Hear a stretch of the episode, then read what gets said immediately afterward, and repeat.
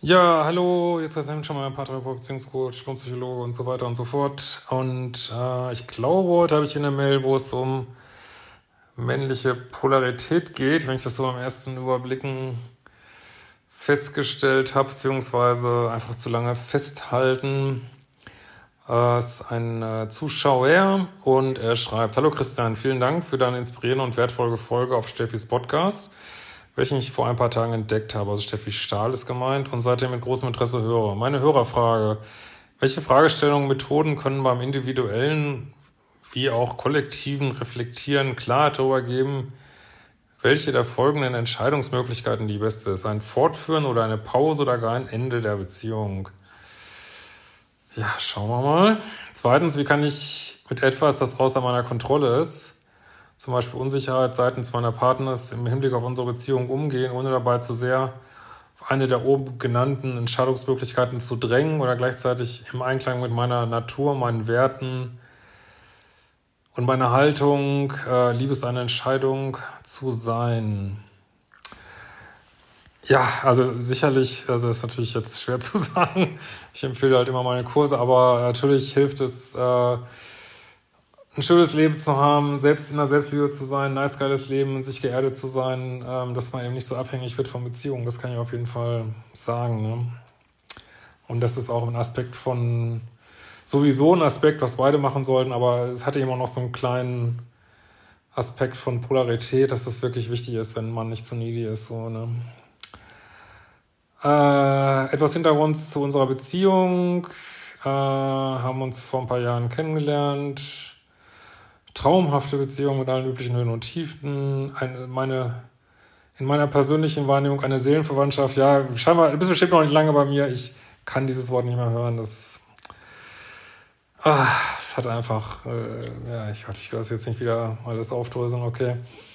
Zu der ich zu 100% Ja sage und es auch von meiner Partnerin erwarte. Ja, aber wir können häufig zu den Menschen zu 100% Ja sagen, die uns nicht so richtig wollen. Das ist ja gerade das Problem. Und die uns wollen, dann werden wir auf immer vage. Ne? Das ist ja dieses ganze äh, verrückte Thema. Ne? Äh, so, was haben wir hier? Bislang überwiegend Fernbeziehungen, teils Nahbeziehungen, Urlaube. Ihr seid in den 20ern. Äh, für dich erste Beziehung, für sie nicht die erste.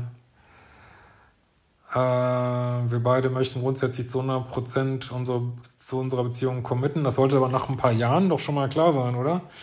Das wundert mich jetzt. Äh, wir beide sind uns bewusst, dass wir nicht in die Zukunft schauen können, den Lauf des Lebens nur bedingt kontrollieren können und eine gemeinsame Vision, Träume die noch wichtig sind. Ja, bis hierhin hört sich, fragt man sich jetzt, wo ist das fucking Problem?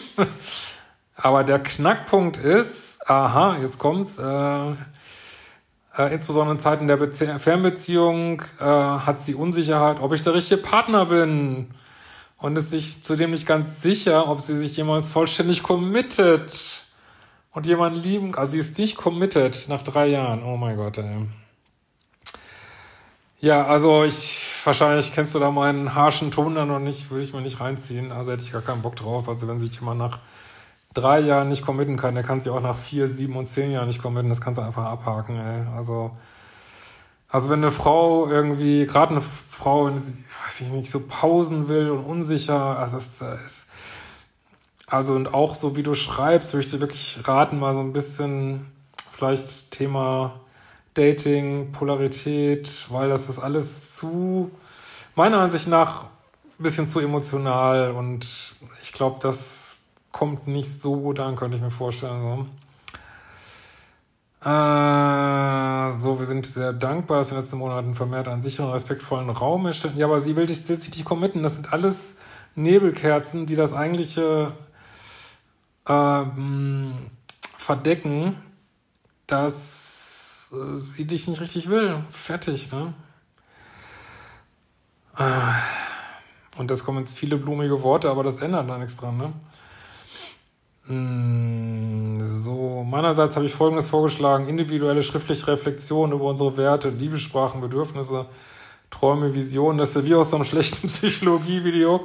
Lasst den Quatsch, Leute. Hangout, have fun, hook up, rausgehen, Spaß haben, körperlich werden. Rinse, cycle and repeat. Äh, also das ist alles, ja, Listen machen, das, so sind wir nicht gemacht irgendwie, ne? Und wenn sie dich nach drei Jahren, ich verstehe das ja, das ist deine erste Beziehung, aber wenn sie sich nach drei Jahren, also ich würde sowieso eine Frau, die sich nicht committen kann, die, die, die weiß ich nicht, die wird bei mir wirklich keine Chance haben, so es sei denn, ich will gerade Single bleiben, aber, aber du, du brauchst das ja, dass sich eine Frau committet, ne? Und ich glaube, du bist da einfach auch zu nah dran und alles, aber ich würde jemand, der nach drei Jahren noch nicht weiß, ob er mit dir zusammen sein will, was das kostet so viel psychische Kraft, würde ich mir einfach nicht reinziehen, ne? Ja, hat wahrscheinlich nicht, was du hören wolltest. Also insofern, diese Sachen werden dann nicht helfen, weil oft liegt es auch unter anderem an der Polarität und das erzeugt alles keine Polarität hier. Schriftliche Reflexionen über eure Werte, das, das, das bringt aber nichts, ne? Ja, macht mal meinen Datingkurs, würde ich sagen. Ähm, gut. Ja, gut. Ich glaube, habe alles Wesentliche genannt. In diesem Sinne, schönen Advent weiter für euch und wir hören uns bald wieder.